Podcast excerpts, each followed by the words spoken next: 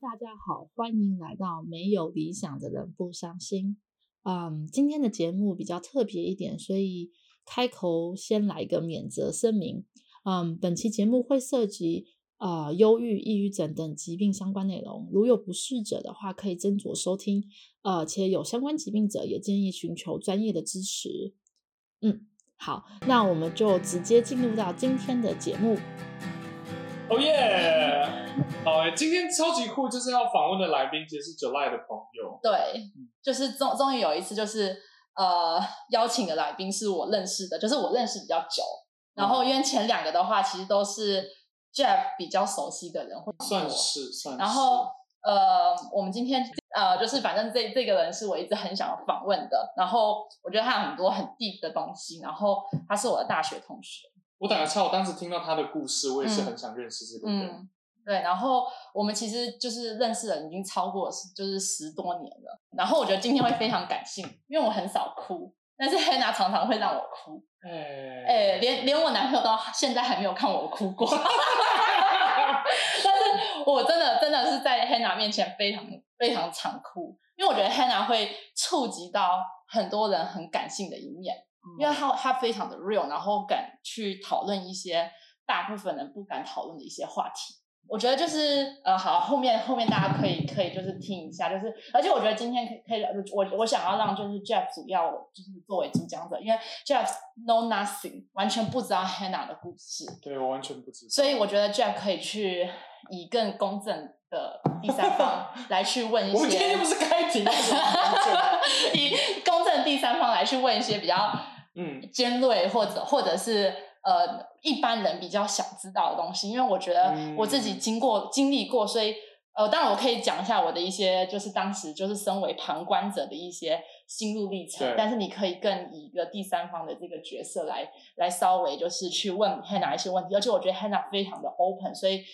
他是一个很有故事，他是很有故事的人，我觉得对。好，Anyway，那我们就让 Hannah 先自己自我介绍一下。好诶、欸，欢迎 Hannah。其实我有听查理的那一集，我就那时候我听的时候，我就在想说，如果他要问我这个问题，我要回答。我觉得呃，第一个我会说脆弱吧，用中文跟英文可能有点不太一样，因为脆弱可能听起来好像在中文比较负面一点。哦，我的意思是比较是 vulnerable 吧。第二个部分应该是很敏感吧。第三个，我想要讲一个听起来比较正向一点。我觉得我我我来 我来帮你讲，我觉得很古怪，古灵精怪，古灵精怪，古灵精怪可以吧？我觉得就是 Hannah 就是很很怪，就是不是不是啦，是古是古灵精怪，因为 因为他会有一些点点，就是大家想不到，但他自己会笑得很开心。但我我在我自己的世界里，我觉得我非常的正常。就我不觉得我有任何奇怪的地方，我才觉得 July 很奇怪，July 很危险，他会咬我，July 很爱咬人。我觉得可以先简单的，就是除了讲那三个形容词之外，可以让。就是 Hannah 稍微介绍一下，就是自己的 resume 嘛，怎么应该怎么讲？就是因为我觉得 现在好像 HR 的时间，不是，就是先让大家有个大概的了解，就是 Hannah 之前就是从从大学毕业后他的一些人生经历之后，我们可能更好的就是从一些地方去切入。哦，认同，认同。呃，我跟 July 都是辅大英文系的嘛。那我记得 July 也有在某一集提过，就是他就是在念大学的时候就知道他不想走英文系。我那时候也是就是类似的感觉，所以我那时候也是试了蛮多份实习的。后来毕业之后，我第一份工作我就找了一份广告公司做数位广告，做了。一年多吧，然后那时候就工时很长啊，然后呃，应该大家也都知道，就是广告业，就是就是生产社会新鲜人的话，薪水也不是很好，然后就加班加很多，然后就做就就啊不爽，嗯，然后就裸辞，然后裸辞之后就就看到职缺是 Booking，然后 Booking 做 Account Executive，然后 Booking.com 那个就旅游平台，对对对，OK OK。哦，那时候就想说，诶，不一定要做广告啊，反正我在 agency 就是也是有做这些的客户，做了大概才做了五个月吧，然后我就觉得呃我不喜欢，因为我觉得嗯、呃、要要 hard sell 很多东西，嗯，然后可能职场文化也是有一点点，就是那时候我觉得我对我可以帮你快进一下哈，然后中间我们可以再插一些问题进来。嗯、对我就是反正 Hannah 在 Booking 完之后呢，他去了台湾的 Klook，然后台湾的 Klook，、哦、然后他就去了杜拜哦，然后去了一家反正也是做 travel 相关的一个、哦、一个也是互联网的公司。Sorry Sorry，二二手二手二手交易，你们 介绍还介绍？Sorry，二手交易的一个网。后面他就是又去香港，又回去 Klook，然后现在呢，他是反正从 Klook 辞职，然后再走朝圣者之路。我我觉得我很想问一题，嗯，就是就我很想知道 Hannah 为什么会用 vulnerable 形容自己，就是因为这 career path 老师说，我听起来也很顺利。就不管是有机会在香港，然后或者是有机会去杜拜、迪拜的工作，嗯、感觉在就是就是我在刚毕业的时候，我如果听得到，就是 OK，我在三十岁前有这些 opportunity，去、嗯、那么多地方体验，我会觉得这是一件超棒的事情。嗯，但我很想知道的事情是，那在那么多的不同的 location 跟经历里面，是发生了什么事，然后让我们觉得比较 vulnerable，或者是我愿意表达出 vulnerable 那一面是、嗯、是什么？好，我我觉得我可以简单 简单的讲一下，但是我我这个当然会让就是 Hannah 自己自己说，因为她可能会比我讲的更清楚一点。OK，对，就是我觉得因为刚刚其实 Hannah 前面我稍微讲了一下 Booking.com，、嗯、对，然后呃，就是他当时进的 Booking 的这个公司的作风很强，对，嗯、就 Hannah 你可以可以稍微讲一下，嗯嗯。诶，应该是二十四岁哦。二十四岁的时候被诊断出来说有就是呃躁郁症。那呃我会讲到 Booking，呃是因为我觉得这应该算是我成人以来第一次出现就是比较严重的状况。呃，我那时候是离开 Booking 之后陷入一段蛮就是忧郁的状况。对，所以说对我而言，可能从 Booking 到客户中间这个转折。我开始发现我自己脆弱的地方吧。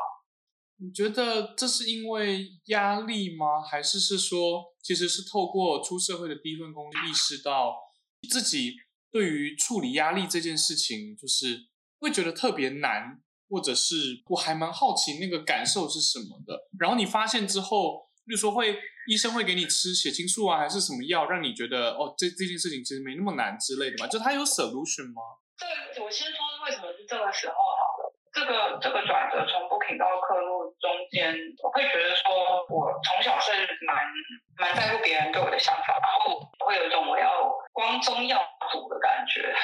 然后做一个大家觉得还 OK 的抬头，好让我觉得说我也是一个就是值得的人，因为我从小的生长环境就是周边有很多就是学业上表现非常非常优秀的。那时候有一个很大的一个这个压力，其实是我给我自己的，说我想要有漂亮的标签，就有一点觉得说，哎，我我我的标签要掉下来了，那我赶快再去贴一张上去。可是就是在这个中间中，就是很大的焦虑吧，因为那时候进 Booking，我也没有想说我只会做五个月，五个月就是进来就真的嗯不太好，然后离开的时候就自己觉得是有点灰头土脸的。我那时候是试用期被延吧。这样子三个月的时候过不了，然后他要演我的试用期，可能试用期被演对我而言，我也觉得这个是面子上挂不住的事情。然后工作上我也觉得蛮如坐针毡的，就是就是这个工作性，就是是我自己提离职，但是走的时候也是就是自我感觉非常非常的不良好，觉得自己很失败，对，然后好像自己不值得一个就是我想要的标签。这么想要的标签在身上好像贴不住。我这个我可以补充一下，嗯、因为当时其实我在我在大学的时候，我就我我知道，就是说 Hannah 其实有一些所谓的情绪的一些我们用比较 suffer 的地方，但是你没有实际看到，没有实际看过他的那个状态的时候，其实你不知道。大概是什么东西？我就是呃，当时我记得是我从就是上海回台湾，就是过年前吧，我我有点忘记什么时候。然后我就觉得说，哎，我我一定要去见 Hannah 一面。然后当时就是 Hannah 就是最情绪最低落、最 suffer 的时候。然后像我啊，我就是一个我身边真的没有遇过，就是有所谓的不管是躁郁症或者是忧郁症的这种情绪的人。而且你知道我我讲话很直，所以我我其实也不知道怎么去。专业的去处理，就是帮帮助他们。然后我记得我当时 Hannah 就跟我讲说，他就是反正他也跟我讲了这个，就是类似，就是他在前一份工作，就是就是因为他们是一个非常 sales driven 的，就是你每一周都要给我 KPI，你就是要卖几个，嗯、但是 Hannah 的个性就不是这么样的，就是他不是那么，他会觉得这个是一个非常大的一个压力，而且他不是那种这种 sales 的人。我觉得我做了一个非常不好的一件事情，就是我会一直给他很多的 pep talk，就是我自以为的。就是我觉得这对他有帮助。我跟一般人讲话，出来对我会说，或者说，哎，如果你遇到困难，我们可以怎么做怎么做，然后就可以稍微帮你，就是去呃分担你现在所谓的压力。但我觉得后来就是你，当你了解这个疾病，当你知道你身边有这样的人的话，你会发现说这些话其实对他们来说是没有用的。嗯、他们其实都知道，就是他们都知道怎么去做，但他们就是没办法去做，所以才会有这个所谓的一个疾病。是我当时就是真的很切身感受，然后我到现在都还是很后悔，就是那一晚，反正我跟他讲了那么多，就是我觉得很 bullshit 很自以为的话。嗯，我记得我那时候，我觉得我在台湾职场混不下去了。我觉得大家看我在 Booking 五个月的话，不会有人要用我的。我不知道为什么，我我的，我现在回想起来，我就我现在也意识到我有就是这个思考上的这个这个是谬误吗？就是这个。思想模式的谬误就是我很很容易从一个事情跳到另外一个事情，然后就跳到另外一个事情，然后就直接到最可怕的结果这样。嗯、然后中间可能有些逻辑是有问题的，但是我自己在当下我是没有办法察觉的。我就我我就会我心中就在想的事情就是我在 Booking 只待了五个月，我写在履历上，别人就会不要我了，所以我就会混不下去了，所以我就没有办法。其实我其实想补补充，就是就是想要 add on 一句，就是就我超级佩服你的，因为你刚刚说的东西，我特别能 relate 的地方，其实是，例如说，当我自己很没有自信的时候，我也会很需要靠我读哪间学校，然后我去了哪一间公司，然后我我在哪里工作，我有什么 title，就是就像你说的，我也是。一直在透过一个又一个的新的标签，然后想要来 somehow 证明自己，就是对我跟以前不一样了，或是对我的生活在越来越好。大家内心都还是会有那个不自信，或者是讲正面一点，就是它也可以是一个追求嘛，就在追求一个新的标签。我我承认，在这个贴心的标签的过程中，我也常常质疑我自己，就是说，是不是因为我很没自信，所以我要靠这些标签来告诉这个世界我是谁？然后我也常常想说，我现在有的朋友圈，然后愿意跟我 connect 的这些人，如果我不是在 Google、Facebook、Amazon，这些人还愿意跟我交朋友吗？就是我也常常有这个疑问，但我好像一直没有勇气真的把这个东西拿出来讨论或者说，就是，所以我我其实很想问你，就是你觉得你是到什么时候可以开始意识到，就是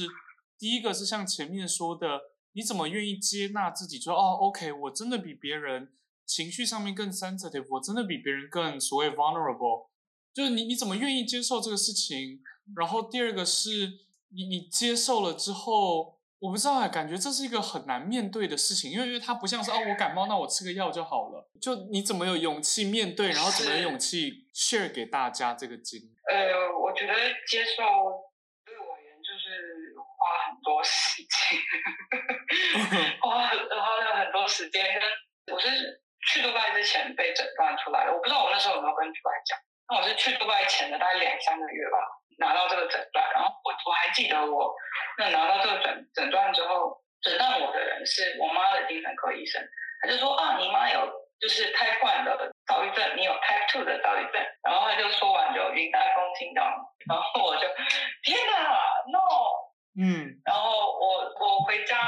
跟我爸妈讲，然后我还记得就是。我有听到他们就是那种，我不知道你们有没有体会过，就是深夜然后听到爸妈在讲话，然后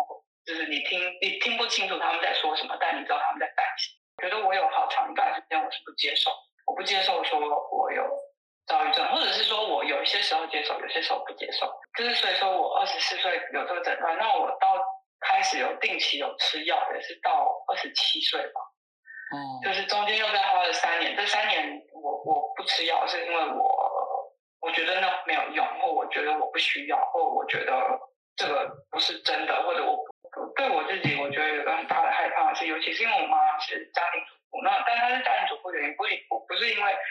不是因为她有躁郁症，应该说不只是因为她有躁郁症，她还有红斑狼疮，嗯，是慢性病，那她的体力就是很差。但是我我那时候我听到的第一个反应就是觉得说，啊、呃，如果我有躁郁症，会不会就变我会像我妈？那我会像我妈，那我就会是没有办法经济独立。我花了好多时间，可能我从诊断到吃药，就是稳定吃药，花了可能三年。那所以说，我觉得我是到可能就两年前吧，可能就二十八岁，就开始慢慢觉得说，OK，我，就有越来越接受。职场上，我有跟同事说我有躁郁症，但即使是这样子，我也还是会在情绪很低潮的时候，我觉得反而不是难的，不是说是心情比较好，因为躁郁症有躁的部分嘛，就是躁的时候，你可以简单的说就是情绪很亢奋，嗯，那情绪很亢奋的时候，对我而言反而不难去承认说我有躁郁症，嗯，是在情绪很低落的时候说，对我有躁郁症，然后我现在处在一个心情很不好的状态。此刻的我，我没有语言跟理论去解释为什么我现在这么忧郁，嗯，但我就是很忧郁，然后我也可以接受我在没有办法跟别人解释我很忧郁的时候很忧郁。突然很忧郁的时候，他们没有办法去解释为什么，又或者是他解释了之后，他会被别人质疑，或别人会想说服他，他不需要忧郁，那这个感觉会非常非常孤独，就是他会觉得他没有许可去感受他感受。的东西，就或者是他感受到的东西是不被接受的。懂，就是你自己的感受，你也不知道为什么而来，然后但是就是很低落、很低潮，嗯、然后你 share 出来，人家又想要赶快把你带出来，就是你不应该低落，你不应该低潮。嗯、其实，但是你就是感觉不到那个所谓别人描述的那那种美好的感受。对。那像你刚刚说，你有跟你的同事，或是你去杜拜工作前。知道这件事情，我就很想知道说，你会有勇气，或者是你会觉得有必要跟你的同事 share，、嗯、就哦，我有躁郁症这件事情吗？就是你会不会担心别人怎么看你，或者就像你说的，我自己有这个情绪，我都处理不来了，我不需要有一个人再去跟我讲说，我应该怎么样更正面，嗯、应该怎么样更 positive，、嗯、对，怎么面对这一切，听起来超级难。有跟同事跟老板讲是在客路。但是我其实，在杜拜的时候，我是没有跟大家讲。可是我那时候也不是我故意不跟大家讲，因为我自己都不接受的。我在拜的最后的时候，状况是真的太差了，然后所以我就比较好听一点讲，就是我们相互同意，就我跟我的雇主相互同意，我现在的状态，精神状态不适合工作。然后同时，HR 有跟我说，你你要是跟我们说的话，我们也会尽量提供就是资源。那或许你的状况现在就就不会要当这么差。要离开杜拜前，有跟几个同事聊到这件事情，他们就说，我有在用公司的这个智商师资源，我就觉得啊，我不知道啊，没有人跟我说啊。对，这是这是真的。对，你又不跟我说，需要？对，我觉得是，我 sorry，我我插一句，就我真的觉得这是我们从小，我觉得亚洲人对，对，不管是你被教育，或者是你你长大，你看到身边，你没有任何 role model 是有任何人因为 share 自己心理上的 struggle 出来，然后被大家 appreciate，或者大家会觉得哇，你好勇敢哦，就是我没有觉得我们有这个 role model，或是告诉我们其实你应该这样做，我觉得。大家非常提倡的就是你要咬牙，你要撑过去，然后你要很勇敢，嗯、然后你要很坚强，就是好像不觉得心理上的问题，你应该把它丢出来给别人。我我觉得我也没有受到这种教育过，嗯、所以我去课之后，我就是有用这样的想法。去问就是 HR，我在客户香港的时候，我的小主管是对我蛮好的，然后他年纪跟我差不多，他可能之前工作也有经历过一些，就是让他压力很大，然后就是出现一些焦虑或者是忧郁的状况，所以说他还蛮能够同理我的。那时候也是在我一个比较燥的一段时间，同事他说我有躁郁症，然后他问你说那是怎么样？他说哦，我的情绪起伏可能比较大。他就说，嗯，我觉得我情绪起伏也很大，所以有一点点不知道怎么继续下去。但我不是说他他他没有躁郁症，可躁郁症可能比较像一个光谱吧，没有一个切线说哦，你是跟不是，每个人都有他的倾向。但是当这个倾向开始影响到你的生活，开始会需要药物或者其他东西，或我们会知道躁郁症也是一个标签，我们贴贴这个标签上去是为了要比较。快速的沟通，就是我可以用比较少的文字跟说明，让你理理解这件事情。懂，黑老师，所以我可以打个岔，就是我很想跟你请教，就是你觉得当你给了自己这个标签，或或者是不要说你给你，或是当你认同了这个躁郁症的标签的时候，反过来对你自己，你觉得会有影响吗？例如说，在追求 career 的时候，我会想去避免追求所谓太 intense 的工作。或者是我我我就会想办法，我我不知道会不会想要逃避压力，或者是说我今天知道了我的情绪起伏很大，就是我要怎么面对啊？你你会不会恐惧？就如果是我，我可能会第一个我不知道我们勇气面对这件事情，第二个我就想在想说，那我也很怕我是不是一辈子不能够去去接受一个更 challenging 的工作，或者是。我的 career 就会很难再再到下一个 level。对，我我不知道你会不会有这种感受，或是这种担心。嗯，会啊，当然会。但是我觉得可能每个人追求的东西比较不一样吧。嗯，刚毕业的时候，可能我觉得我跟主外可能都有这种幻想，觉得说自己要当一个就是女强人，可能在科技业啊，就是不知道 就是怎么样，要很有世界心，然后之类的，然后。我现在三十岁，我就觉得这个不是我要的。一部分也是比较了解自己，我试着就是要说，OK，我有这些倾向，那我有这些倾向，那有什么其他是我可以做，然后我也可以享受，然后我也还是可以觉得说，我有在挑战自己的吧。对，所以，嗯，在职场上，我我我就也会想，就是因为因为 Jeff 就是我，你应该有看到，就是主来传给你，就是我在在 LinkedIn 上有。一个有一篇文我找，那其实我前一阵子有一个就是猎头来就是找我，然后就就开始面试，面试就是过了笔试，然后跟就是用人主管也就是聊的也还 OK 啊，然后后来我去加了用人主管的那个他的 LinkedIn，隔几天他跟我说就是没有要下一关，自己就会在想说他会不会就是他有没有可能有看到这一篇，这有没有可能？影响他的决定。那这个这个问题，其实我觉得我在呃跟公司合作出这篇文章之前，我就已经想过了。我觉得我希望我未来的职业工作的地方是不会因为公开的说他自己的状况而决定去惩罚或者是限制你的机会。呃，对，这样的想法我晓得是有一点天真的，但是这是我个人的算理想。没有黑黑娜，我是想说，就我觉得听到这边。就超级佩服你的勇气的，因为我举个例子，例如说最近我自己很喜欢看 Dudu Man，就是一个 YouTuber，然后他也是一直在教人家怎么所谓跨出舒适圈。然后我觉得跨出舒适舒适圈背后没说的就是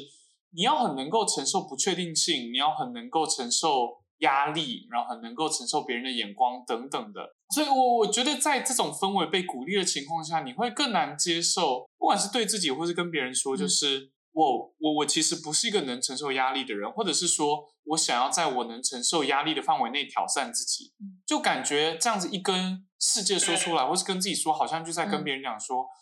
没有我我就是想待在我自己的舒适圈，或者是我的舒适圈，我就是不可能像别人这样子，就是说走就走，或是踏出去那么大一步。就所以反过来，就我想说的是，我觉得你你其实超级勇敢的，就是知道自己的限制是什么，但是又。又很愿意在所谓这个限制底下去探索吧，我觉得这是很了不起的一件事情。我觉得 Hannah 就是反面教材嘛。我觉得这而且不是反面，应该是说是另外一种声音，因为因为我觉得哦，不好意思，我一直用用不对的字，但是我觉得它是一个另外一种声音，但是这种声音其实我们现在很很少人会听见，主要是第一个，我觉得呃像。这种声音的人，可能他不太愿意去出来分享。分享对，对，跟第二个的话，第另外一种声音，他的声音过大了，所以大家会觉得他才是所谓的 mainstream，所谓的主流。所以我们都会觉得，哦、呃，我没有什么困难是我们克服不了的，一定是你没有找到方向，你没有找到解决方案，就是你应该是要不断的从失败中找到所谓的所谓的一些就是 learning 或者是一些学习方式。但是我觉得有些人他就不是适用这个东西，但是。他愿意又愿意去接受，我觉得这是另外一种人生的生呃人生的活法跟他的人生的准则吧。我我觉得是这样子。我我也很喜欢你说的这个，因为我觉得很多互联网就是说爱拼才会赢嘛，成功的标签。对对，所以但是我觉得不一定是这样子。我我超级认同，因为我觉得尤其在上海又更明显，就是在在在台湾我三号没有那么强烈的感觉，可是来到上海之后，就说白一点，你的抗压性更更大，就表示说。你可以做的工时更长，你可以九九六，那你就可以不用待在外企，你可以去阿里，你可以去字节，去腾讯，你的工资真的是 like double triple，就是国内的互联网或者大陆的互联网能够给撑起的薪资，是可能在这个年纪在台湾没办法想象的。然后那个前提是他要要你就是心态上。能够去承承受，就是一般人承受不起的压力，所以我觉得在这边的氛围也是，就是就是内卷，对，就是所谓的内卷，然后或者是所谓你愿意比别人多承受一点压力，你可以更快去推动你的 career path，你才有机会在三十岁之前年薪百万人民币，好像社会的一个共识吧。所以我就觉得反过来，你今天今天要跟自己讲说，知道自己的限制在哪里，然后知道。其实，生怕我们每个人在不同的赛道上这件事情，对啊，我觉得超级棒的。那那 Hannah，我们要不要讲一些比较轻松快乐的？我觉得就是，还是还是还还是 Jeff，你还想针对这个再多问几个问题？我我其实还是很想知道，就是因为我自己刚出社会的时候，就是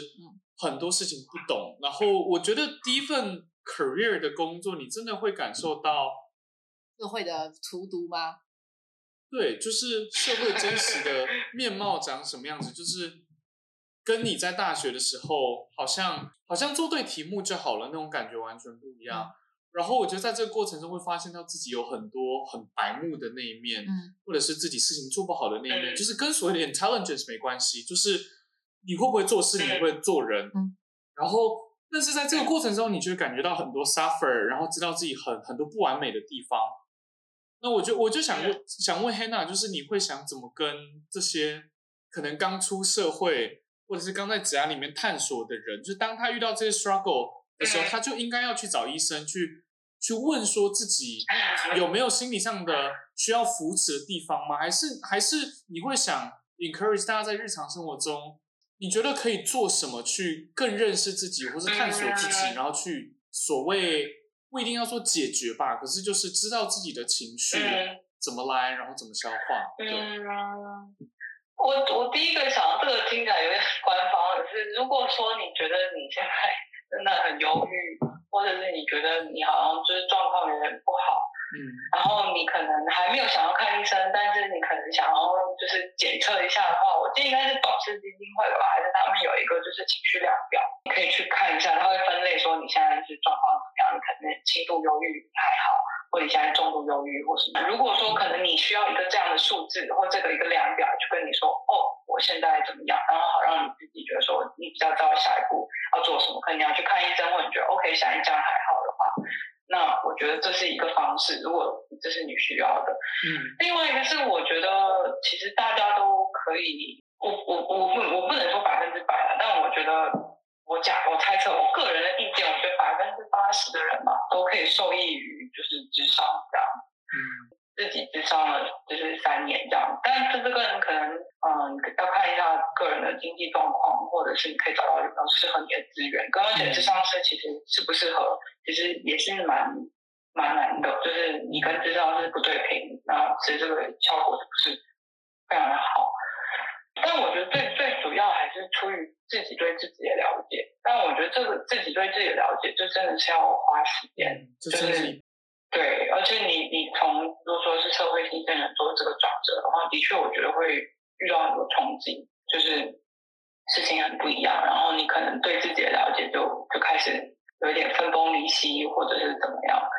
但我会觉得说大家都可以对自己好一点吧。Hannah，sorry，我我我很想再问一个，就是你你觉得经过了一路走来，然后你越来越会 deal with 你自己的情绪，你自己的状态。但是当就是这个事情真的 panic attack 还是来的时候，或者是你真的还是有生活中的各种不如意，让你觉得突然很忧郁，然后很喘不过气来的时候，我我其实很好奇两个点，一个是你觉得你现在是用什么心态，或者是怎么去处理，让你觉得。你可以更好的 handle，然后第二个是因为我常常就遇到一些自己很低潮的时候，你可能就我我啦，我可能就开始自我攻击，就会就会觉得自己是不是不够好，或者是自己是不是哪里没有做对，所以就是那那你现在会会不会因为这些事情，你会不会谴责自己，就是啊，我我为什么要那么高敏，或者是我为什么要又要有这些情绪出来。会啊，一定会，因为比较恐怖的事情就是，嗯、我现在算是比较稳定嘛，我觉得我没有很躁，也没有很郁，可是我要接受的事情就是，我要知道我未来还会有很郁的时候，跟 还会有很躁的时候，可能可以透过药物跟我智商跟我的这些思考模式的这个训练吧，就是或者是我在试着要减少我这些逻辑上的谬误，但是很有可能他们就是会一直出现，然后我要接受这件事情。然后对我们这是一个蛮可怕的事情。我觉得刚刚 Hannah 分享我的感，就给我的感悟，我觉得是，就现在不管在，即使你是在所谓很有制度的大公司里面，你都会很 hesitate 去讲出你所谓很真实的需求。就不管是你那天很低潮，或者是你那天因为各种原因，嗯、例如说想要 work from home，想不想去公司。那你会发现，就是人家不用 care 你的感受，或者是说，Jeff，你应该要更 professional 一点，你的感受应该放一边，你应该好好工作。然后这个好好工作就代表要隐藏自己的情绪，跟隐藏自己的需求，不是说一定就要完全很走到 a hundred percent professional，然后假装什么事情在自己的生活上都没发生，然后也不是要敏感到不行，感觉生活上任何一点小事都让你去不了公司，但是。我觉得 Hannah 说的比较像是一个 spectrum，就是在这个光谱里面，嗯、当你自己，然后根据你自己承受的范围去决定这个光谱，然后去让去愿意沟通，然后我觉得它就可以是一个很好的第一步，让你跟你的 manager，然后让你跟你的 team 去知道说，其实你有这个需求。就我我觉得光这个 mindset 就对我来说就非常的重要。对，然后我我我不觉得这是所谓有没有，就像 Hannah 说的，就不管是你各种 needs 或者是各种。疾病，你你才有需要去说，就是我觉得每个人都可以有这个沟通。但是我们讲个比较轻松快乐一点。我后面就想问朝圣之路。对，我可以我可以补补一个，你知道 Hannah 杜拜的那个房，他的他的杜拜豪豪宅。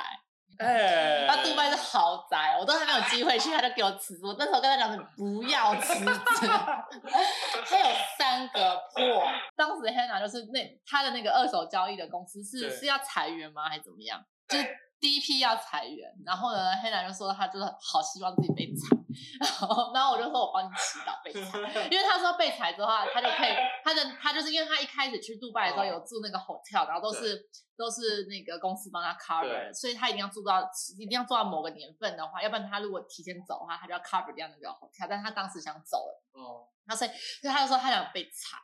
然后呢，他就是早上不小心突然拉肚子，所以没办法去公司。然后 公司就是早早上 announce 说裁员，然后他下午就到公司，然后想说 干有没有被裁，有没有被裁？然后他有个好同事就这样子冲过来找他，说他说 Hannah，我跟阿拉祈祷了，结果你就没有被裁。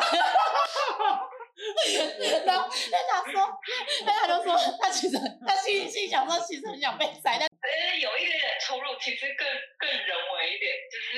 是我哦，我们那 team 那时候还要招一个人，就裁员前还要招一个人，早上要裁的时候，好像原本说也要把我裁了吧，结果就是要招新的那个人，其实已经 offer 也发出去了，是一个 referral。然后 referral 的那个人说：“那你不要把这个新的人带进来好了，你留 Hannah 下来。”然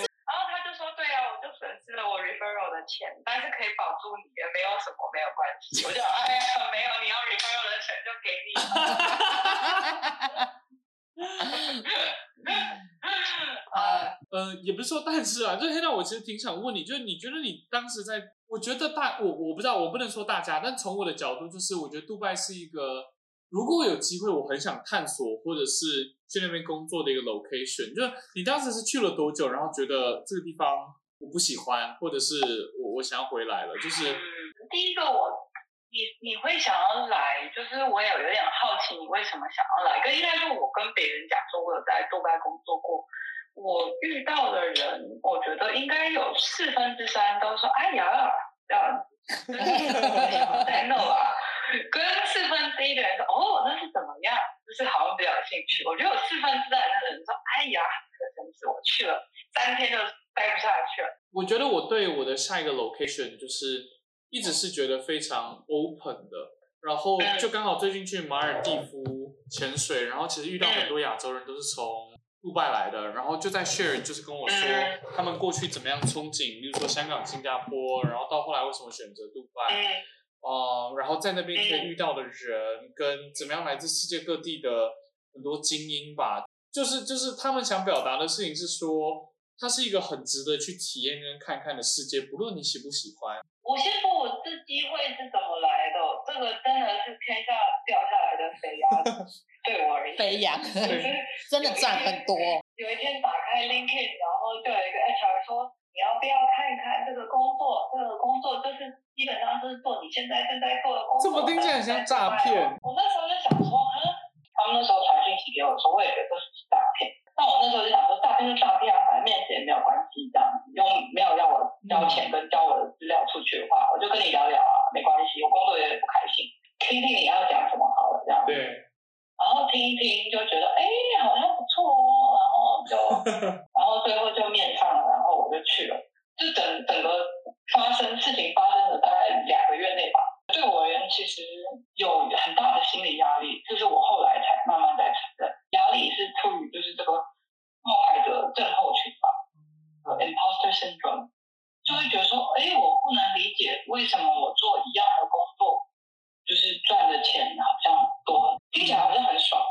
可是有些时候就是你你你你会要花一点时间去适应，说为什么？可是我又是一个很敏感的人，然后我我我去杜拜这件事情，我可以感觉到我旁边的朋友有些有点羡慕，我不知道有些是不是有点嫉妒，然后我就一直有点觉得说，哎，别人会不会觉得我不配？然后公司会不会觉得我不配？讲到最后就是真的很不开心。那当然可能杜拜整现在回头来看，我觉得杜拜不是很适合我吧，这个这个地方。但是我觉得对我而言，我当然不后悔这个经验。我觉得就是每个经验都有它就是可以学习的地方。那你你当时在杜拜待了多久？一年多。待很久，大概八个月而已。好，八个月。就就我我那时候走的时候也觉得，哎呀，为什么待那么短，又有点不平的那种羞耻感，就我没有衣锦还乡啊，所以 一年都没有混到。但后来就啊，就是这样。我觉得那个城市不适合那个时候的我。现在很难说，我我觉得我是没有这个兴趣吧。但我觉得每个人都可以去试试看。嗯，我也有遇过有些人真的很爱独白的。好诶，我我就只想做一个很简单的，也不能说是 summary 啦，或是 echo，就是我真的觉得就是，例如说我们现在很喜欢上海，嗯，可是我也遇过超多朋友，就是来这边，就是不管是经历封城，或是经历自己的职场，觉得这是什么东西，然后就。嗯回去了，就是我我真的觉得每一个地方，不管它形容的再好再坏，超级重要的一件事情是你自己去感受跟体验，因为每个人的 perspective 都是都是都是其实都非常主观的，或者是就说白一点，我觉得这世界上没有什么 facts，就是是世界上可能更多的真的就是 perspective，嗯，所以我觉得很多东西就就我觉得大家应该不管是听我们讲吧，或是听听 Hannah 讲，其实。更更想要让大家知道的事情是，就是你要自己去经历过。对，然后然后我后面其实就像刚九爱想讲的，就是 就很好奇，就那最后又是什么东西让你有勇气？然后 somehow 是抛下了工作，然后或者是因为，例如说你一直强调你想要让人家不一定是让人家，就你你希望有这些公司的 brand name，然后我觉得我们都希望了，是吗？就是有一个标签，然后增加你。生活上安全感，或者让人家更好知道你是谁，那怎么在这个过程中突然又有勇气或是机会，突然放掉了这些，然后去走朝圣者之路？可能过去这两年的工作上有一些挫折，然后就会开始在想说，也不是真的怎么特别怎么样，就是过去就是可能毕业以来，过去可能八年都很努力在。要证明自己，我觉得这个这个想要证明自己的这个渴望，应该不会完全消失。只是到底什么是我在乎的？那那你要说我有答案吗？哎，我就是没有答案，所以我才会走这个朝圣之路。因为我觉得可能你问我，呃，二十二岁的我说你会不会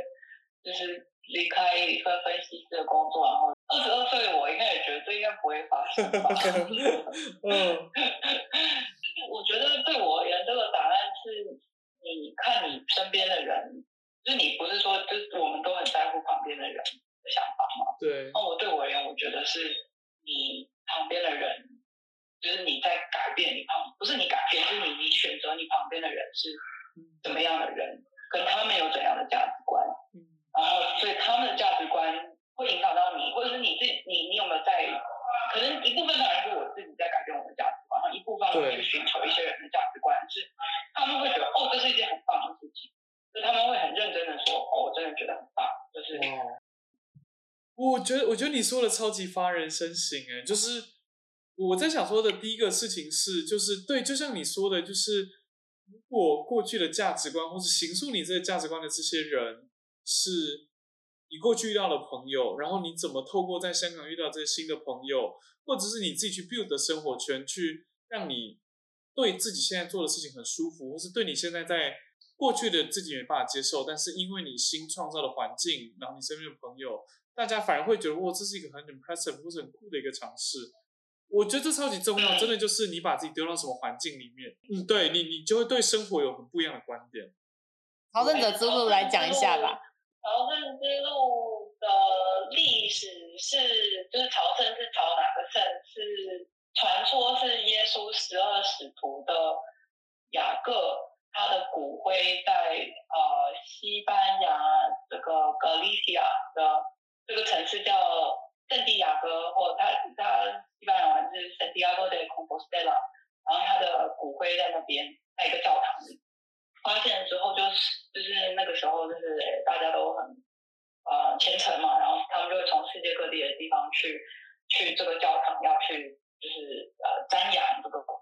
就这是朝圣之路的这个由来。那它的起点的话，因为它有好几条路线，比较常见的有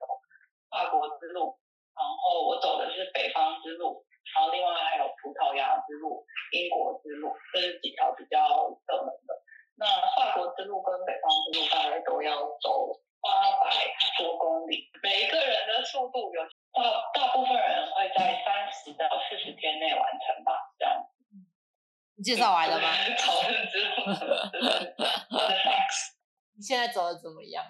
走的还 OK 啊，但是今天是第一天，就是完全下雨，在雨中走了六个小时吧，真的觉得好痛苦哦。好厉害哦。希望明天不要下雨。好厉害！对啊，中间它它它的雨是有一度是真的是你带就是带出去，然后要是你没有没有雨具，你应该要一分钟内就是内裤会湿掉的，真的觉得很不开心。好夸张哦！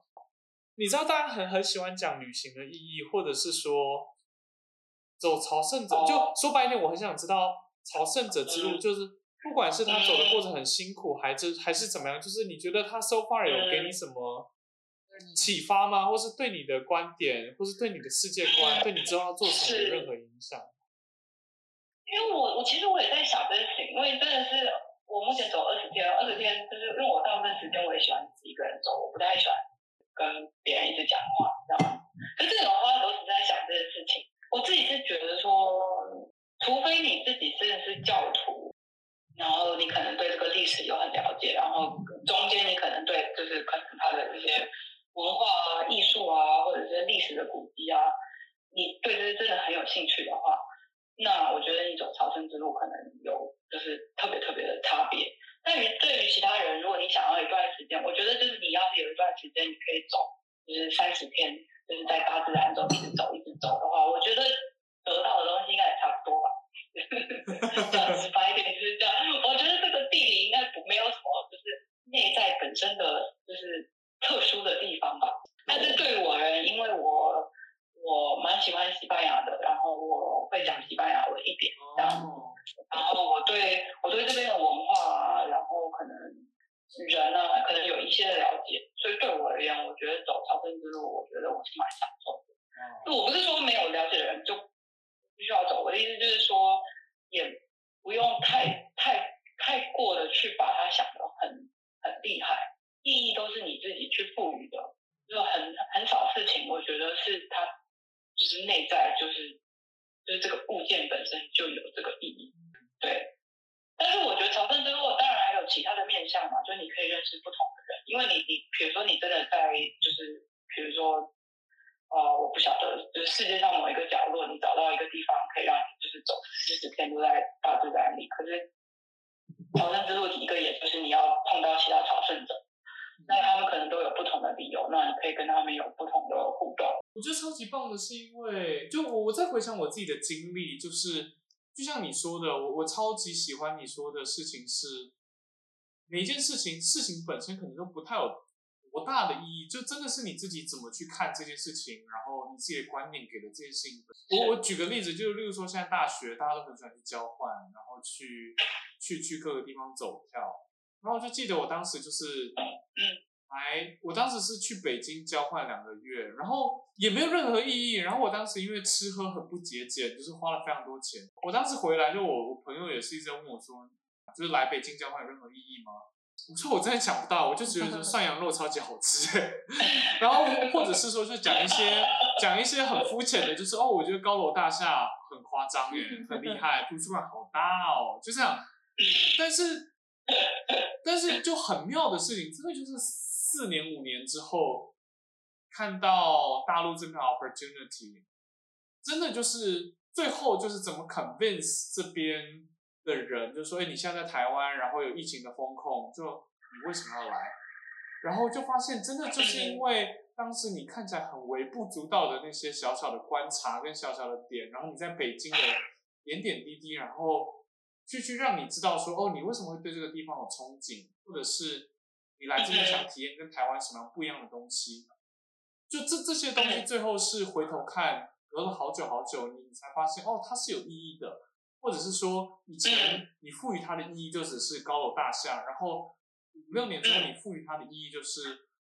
哦，原来是我的能，我有了能力，就我有了支点之后，呃，来这边它给了我更大的杠杆，就是。让我有机会去发挥，但但五六年前你不会有这个感受，五六年前你就只是看到高楼大厦，所以我不知道，我我就很认同你刚刚说的吧，就是这个意义是你自己赋予的，而且可能不是当下赋予，它可能是时间很长之后回头看，然后你可以去 connect the dots，然后去知道这些东西那你的生活最后到底有什么影响。那 Hannah，我想问你，就是我觉得这个是我们之后都想问每个嘉宾的问题，是。那你觉得对你来说，现在所谓幸福？我觉得这个感觉会听起来很有点 cliché 或者是老掉牙，就是活在当下，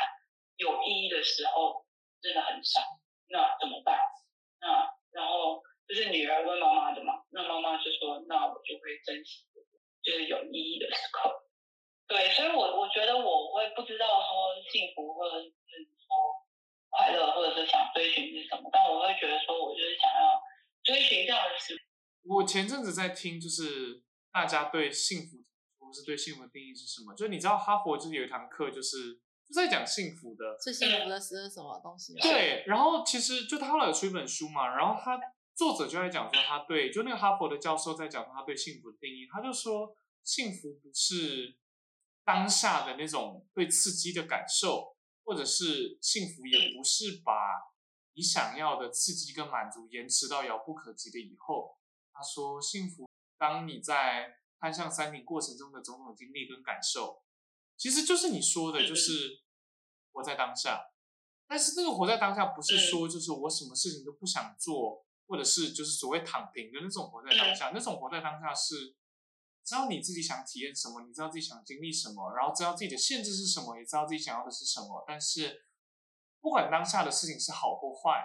就是不不管你当下感受到的是忧郁，然后感受到是不被理解，还是还是怎么样？嗯，但是就是那种活在当下的感受，让你去去体验吧，或者是去很珍惜，就是不管是 career 上你在 climb the climb the ladder in incorporate，或者是你在爬朝圣者之路。Jeff 来接我一下吧。我其实很喜欢 Hannah 的第一个点是勇气，就是我觉得我自己一路上有很多就是很 struggle 的事情，但我好像从来没有想要 publicly 的来分享，因为我觉得那个那个东西很 private，对，就是很 private，或者是我会很担心跟别人讲，别人就会觉得说 Jeff 是不是 mentally 不够 strong，或者是。或或者是他他他不够厉害，或者是他怎么会有这种问题？就其实我觉得要 vulnerable 很难，但是反过来说 vulnerable 也是。为为什么今天会跟 Hannah 聊？然后明明才第一次跟 Hannah 聊，然后就花了这两个小时，就会觉得哇，这个人我很佩服哎。就是我觉得反而是因为 vulnerable 有时候是一个，我觉得不见得，我刚刚想说武器，可能可可能不是一个特别好的形容，但我想说是一个。人跟人之间很连接，很能够让你跟人跟人连接的一个很层的东西，就是你愿意展示你很很真实、很自然的那一面，而不是包装之后，然后很强调在你自己 achieve 了什么。我觉得这个是在现代社会很难很难的一件事情，生活圈里面啊。第二个真的就我很佩服 Hannah 的是知道自己的限制，就是当整个世界都在强调。要很勇敢，要很坚持，要走出自己的舒适圈，感觉每个人都在想办法让自己很不舒服。然后，当你有那种很负面的感觉，你都要告诉自己没有还不够的时候，那有时候怎么回来看清自己的状态，就知道说，或者是承认，甚至是接纳自己，就说我就不适合这样，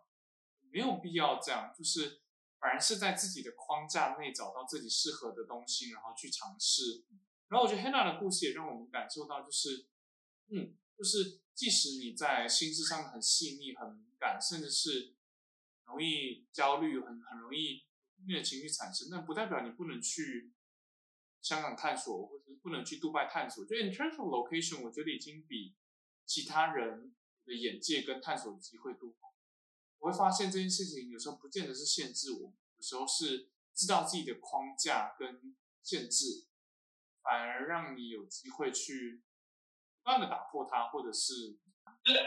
今天一直受到称赞，实在是太害羞了。但我也很谢谢两位，很我觉得问了我也其实很多很好问题，就我自己都没有想过。然后我觉得是在